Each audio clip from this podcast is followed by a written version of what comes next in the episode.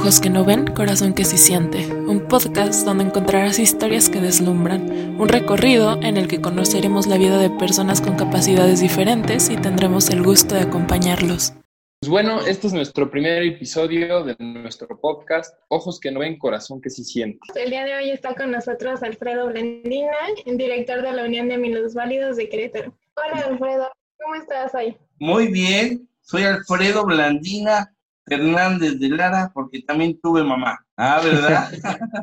bueno, miren ustedes, eh, pues yo estoy muy contento de nuevamente tener el contacto con ustedes. Para mí es un gran gusto, espero que para ustedes también.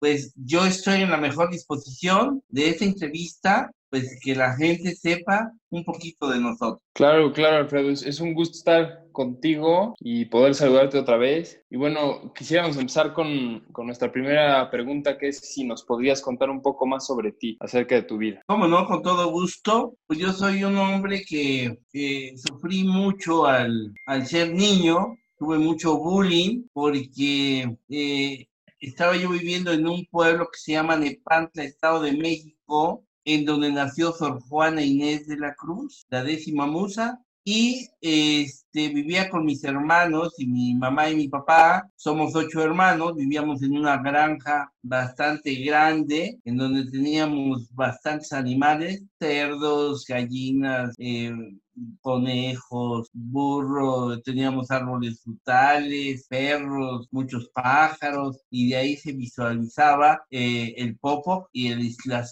todo mucho, mucho verdor, era una granja muy productiva, comíamos muy rico porque la gente precisamente cocinaba a base de, de, este, de leña, teníamos nuestra cocina de leña y nuestra, nuestra cocina con, nuestra, con nuestro tanque de gas, todo muy bien, y éramos muchos hermanos y éramos muy felices por tener tanto espacio y tener varios animales, pero a la hora de ir a la escuela, cuando me tocó, pues los chamacos se daban cuenta que no veía bien y pues me decían visco, ciego, cuatro ojos, este, mm, venadito, mm, y me hacían señas con los brazos, ¿qué te pongo? con los dedos, ¿qué te pongo? Cruz o cuernos. Y eso cuando eres niño, le afecta a uno mucho ese tipo de, bromas. Sin embargo, pues tenía uno que adaptarse. Mi mamá era la directora, pero este, cuando mi mamá no estaba, pues esos canijos, como eran más grandes que yo, se pasaban de, de, abusarlos. Sin embargo, eh, así pasé mi vida. Este, después nos fuimos a vivir a un lugar que se llama Ozumba, Estado de México. Y ahí en Ozumba vivía con mis hermanos, pero nada más que había estudiado hasta el tercer año de primaria. Entonces me sentía muy inseguro porque pues no tenía yo ninguna preparación. Ya mis hermanos ya estaban en secundaria, otro prepa, y pues iba muy atrasado. Y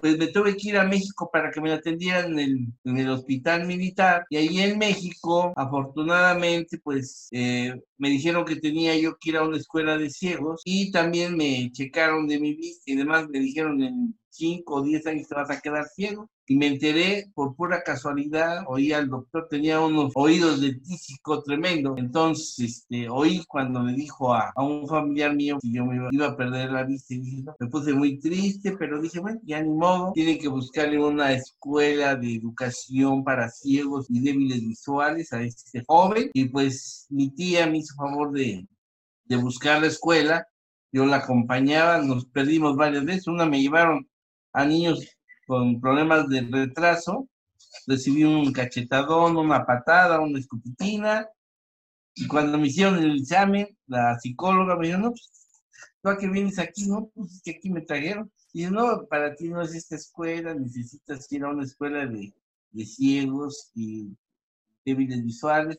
Ya nos dieron la, la dirección exacta y estuve en la escuela de niños ciegos y, débiles visuales de la Ciudad de México en Coyoacán y ahí estudié la primaria, después la secundaria, después parte de la preparatoria, después estudié para fisioterapeuta y vine a Querétaro, trabajé en el centro de rehabilitación, en el CRI, ahora es el CRI, durante siete años. Ahí este, no atendía yo casi a personas ciegas y me di a la tarea de fundar esta escuela. Fue muy interesante al principio. Empezamos en Arteaga número 19 entre Juárez y Allende, en Arteaga 19 precisamente. Después tuvimos otro local en los interiores del mercado Hidalgo y em, seguíamos creciendo y nos facilitaron otro local en Pino Suárez número 38. Ahí seguíamos creciendo. Había un gobernador que se llamaba Rafael Camacho Guzmán. Lo anduve yo siguiendo, siguiendo hasta que ahí en el seminario localicé a Camacho Guzmán y estuve hablando con él, pidiéndole un terreno y me dijo, se lo voy a dar, nada más que le digo una cosa, que si usted no cumple lo que dice, me cae, ya saben ustedes, de M y le vengo a jalar las patas aunque me muera, aunque venga del infierno. Y le dije, le juro que sí lo voy a hacer. Y me dijo, tengo muy buenas referencias de usted, sé que es muy joven, le voy a dar toda mi confianza y espero que cumpla con su palabra. Muy bien, señor gobernador. Y nos dieron este terreno que es de 389 metros Ahora está completamente terminado el edificio, aunque le hacemos a veces una modificación aquí, una modificación allá, porque queremos que sea un edificio incluyente para todos. estamos haciendo su rampa y varios arreglitos, ¿no? Pero ya el, el edificio en sí, el objetivo por lo cual se nos dio el terreno, pues ya está. Es una escuela muy importante que apoya a personas que son ciegas y de baja visión y que ha ayudado a 985 personas en 37 años que tiene de vida y que muchos de ellos trabajan en casas dando masajes, otros con sus grupos musicales, otros en trabajos en fábricas, otros este, han trabajado en la Comisión Estatal del Agua, en gobierno municipal, el gobierno municipal, estatal y municipal, perdón. Y pues se trata que esto siga creciendo, pero sobre todo las personas.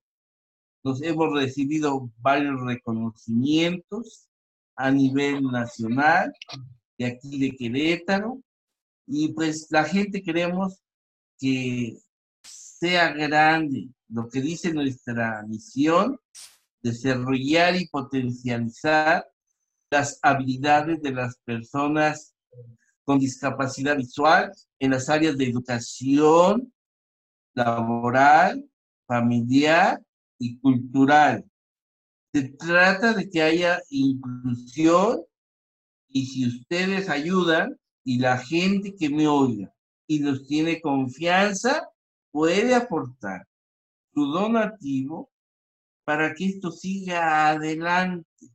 Estamos por inaugurar, queríamos en agosto, pero por el nuevo, bueno, por el problema que tenemos del coronavirus 19, eh, yo creo que vamos a empezar, vamos a inaugurar hasta septiembre, octubre, el nuevo hogar del ciego queretano está en Jalisco, número 1601, Colonia Los Arroyitos, en San José el Alto.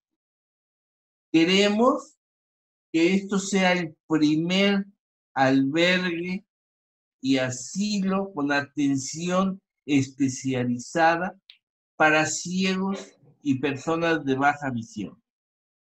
Porque en los 37 años que tenemos aquí de experiencia, nos ha tocado ver cómo muchos compañeros lamentablemente son maltratados o reciben bullying por su familia y creo que no, no es justo. Entonces, aquí va a haber un asilo y albergue para personas con esta discapacidad en donde puedan estar bien atendidos, que lo que les decía es el primero en Latinoamérica con atención especializada para ciegos y de baja visión. Ahorita estamos trabajando nosotros, precisamente nosotros este, en línea, como ahorita le estamos haciendo, para que la gente no deje de prepararse. Aquí tenemos 26 talleres, los cuales yo te los ofrezco a todas las personas que tengan esta discapacidad y a las familias que nos lleguen a ver para que se acerquen con nosotros. Si no tienen en dónde llegar, como les digo, ya tenemos el hogar del ciego cretano a partir de septiembre. Aquí la escuela estábamos albergando personas, pero pues estaba muy pequeño. Imagínense, para 134 personas, un mundo de gente. Claro, Ahorita pues, vamos a poder albergar 16 más 8 aquí, 24 personas. Entonces, con la ayuda de Dios, de ustedes y de la ciudadanía, vamos a lograr un desarrollo más importante para los ciegos y de baja visión de Querétaro y de nuestra república o hasta del extranjero, porque finalmente todos somos hermanos. ¿No es así, amigos? Claro que sí. Alfredo, quiero saber un poquito más de ti, entonces nos encantaría saber qué fue lo que te impulsó para la creación de esta institución. Ah, bueno, es que yo sufrí eh, el que nunca hubo un lugar a donde poderme preparar. Entonces, eso hizo y llegar eh, al centro de rehabilitación al CRE y no había nada, que ahora son los CRIS, no había nada que tengo que hacer algo por mis compañeros y afortunadamente pues, lo hemos hecho con la ayuda de Dios. esto ha sido cada vez con más desarrollo cada día.